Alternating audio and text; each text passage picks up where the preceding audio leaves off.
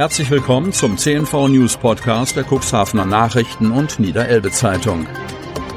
In einer täglichen Zusammenfassung erhalten Sie von Montag bis Samstag die wichtigsten Nachrichten in einem kompakten Format von sechs bis acht Minuten Länge. Am Mikrofon Dieter Büge. Zunächst folgt ein kurzer Werbebeitrag in eigener Sache. Unternehmen haben die Möglichkeit, ihre Produkte oder Dienstleistungen in unserem täglichen News-Podcast per Werbespot bereits ab 349 Euro mit einer Laufzeit von sechs Tagen zu präsentieren. Aktuelle Zahlen zum News-Podcast der CNV, rund 42.000 Hörer und 13.000 Abonnenten. Mit Sicherheit interessante Werte, wenn Sie darüber nachdenken, Ihre Werbung im täglichen Nachrichten-Podcast zu präsentieren. Mehr Infos zum Werbespot unter 04721 585 386. Montag, 29. November 2021. Nordlicht 2 bringt Licht ins Trübe. Jungfernfahrten des Katamaran-Neubaus in der Deutschen Bucht. Von Wiebke Kramp. Cuxhaven. Das Schiff ist gut 50 Meter lang und bietet 450 Passagieren Platz in zwei Salons und dem Außendeck. Der Neubau des Katamarans Nordlicht 2 erwies sich bei seiner Präsentation in Cuxhaven als echter Glanzpunkt.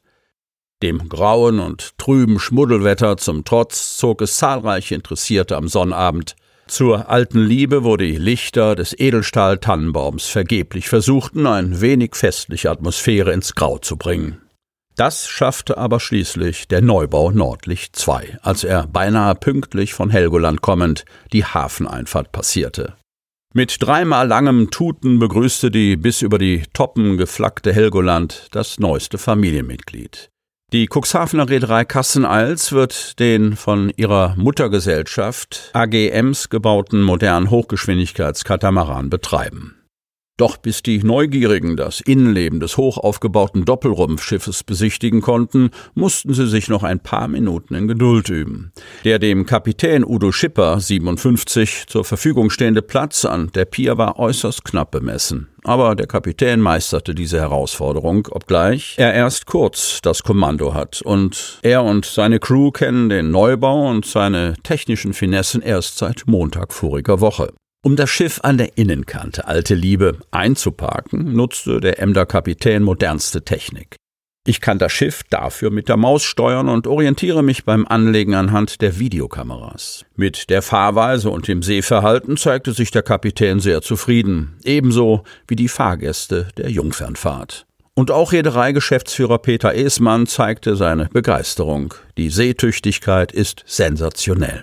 Ab wann und auf welchen Routen die Nordlicht 2 ihren fahrplanmäßigen Dienst 2022 leistet, steht noch nicht ganz fest. Es würden noch weitere Testfahrten und Einstellungen unternommen, so die Reederei. Sogenannte Sonntagsspaziergänger treffen auf Gegendemo. Impfgegner bekommen in der Innenstadt erstmals Gegenwind. Polizei hielt die beiden Demonstrationsgruppen auseinander. Cuxhaven. 30 auf der einen, etwa 100 auf der anderen Seite. Der Kämmererplatz war am Sonntag Schauplatz einer Auseinandersetzung mit Ansage. Die impfkritische Bewegung Cuxhaven geht spazieren erhielt erstmals Gegenwind von einer größeren Gegendemonstrationsgruppe, die von dem früheren Krankenpfleger Rüdiger von Gizitzki angeführt wurde. Es wird Zeit, Flagge zu zeigen und den Sonntagsspaziergängern etwas entgegenzusetzen, sagte der 71-Jährige. Die öffentliche Hetze gegen Ärzte und Pflegekräfte wollte er nicht länger hinnehmen. Die hochdramatische Lage auf den Intensivstationen und das Leid der schwer Erkrankten zu missachten sei eine Unverschämtheit, meinte der Cuxhavener. Impfgegner haben ihr Recht auf Freiheit dort verloren, wo sie das Leben anderer in Gefahr bringen, wurde Rüdiger von Gizitzki deutlich. Auf der Seite der Sonntagsspaziergänger sprach unter anderem die ehemalige grüne Ratsfrau Elke Schröder-Rosbach. Sie habe kein Verständnis dafür, dass Freiheitsrechte nur für Geimpfte gelten sollen. Ich habe keine Lust darauf, dass wir uns spalten lassen in Geimpfte und Ungeimpfte. Sie wolle Brücken bauen und wünsche sich eine Bürgerversammlung, auf der auch Andersdenkende ihre Meinung sagen können. Der Protest blieb insgesamt friedlich. Die Polizei bildete in der Mitte des Platzes eine Pufferzone und hielt die beiden Demonstrationsgruppen auseinander. Der Glühwein schmeckt trotz aller Bedenken. Adventstreffs brachten Glanz in Corona-Tristesse von Jens Christian Mangels und Arno Greve. Hemmer Oberndorf. Deutschlandweit schießen die Corona-Inzidenzzahlen in die Höhe. Während viele Kommunen ihre Weihnachtsmärkte und Adventsveranstaltungen abgesagt haben, gingen Oberndorf und Hemmoor einen anderen Weg. Mit ihren Adventstreffs brachten sie am Wochenende zumindest einen Hauch von Weihnachten ins Dorf. Auch mit Maske konnte man die typischen Gerüche wahrnehmen. Der Duft von Bratwurst und Glühwein lag in der Luft, als am Sonnabend die ersten Gäste das eingegrenzte Adventstreffgelände auf dem Hemmorer Rathausplatz betraten. Wer die 2G-Kontrollen am Eingang passiert hatte, konnte sich an einer kleinen, aber feinen Auswahl an Buden und Verkaufsständen erfreuen. Dass die Besucherzahl am Sonnabendnachmittag noch sehr überschaubar war, lag sicherlich am Schmuddelwetter, das so manchen Weihnachtsmarktgast vergraulte. Die Stimmung bei Veranstaltern, Anbietern und Besuchern war trotzdem gut. Man muss doch glücklich sein, dass überhaupt etwas stattfindet, sagte Adventstreffbesucher Joachim Schwiemann. Der Hemmorer hatte sich am Stand von Harry Gerkens mit einem Adventskranz eingedeckt. Er hält die Durchführung einer solchen Adventsveranstaltung für verantwortbar. Schließlich sitzen wir nicht in einem vollen Fußballstadion. Das sah Fintitje, der am Stand des Jugendrotkreuzes Popcorn verkaufte, ähnlich. Hier gibt's ein super Hygienekonzept. Auch in Oberndorf fiel der weihnachtliche Trubel kleiner aus als gewohnt. Angesichts der Corona-Lage entschied man sich in dem kleinen Ort an der Oste für einen kleinen Adventstreff an drei Standorten.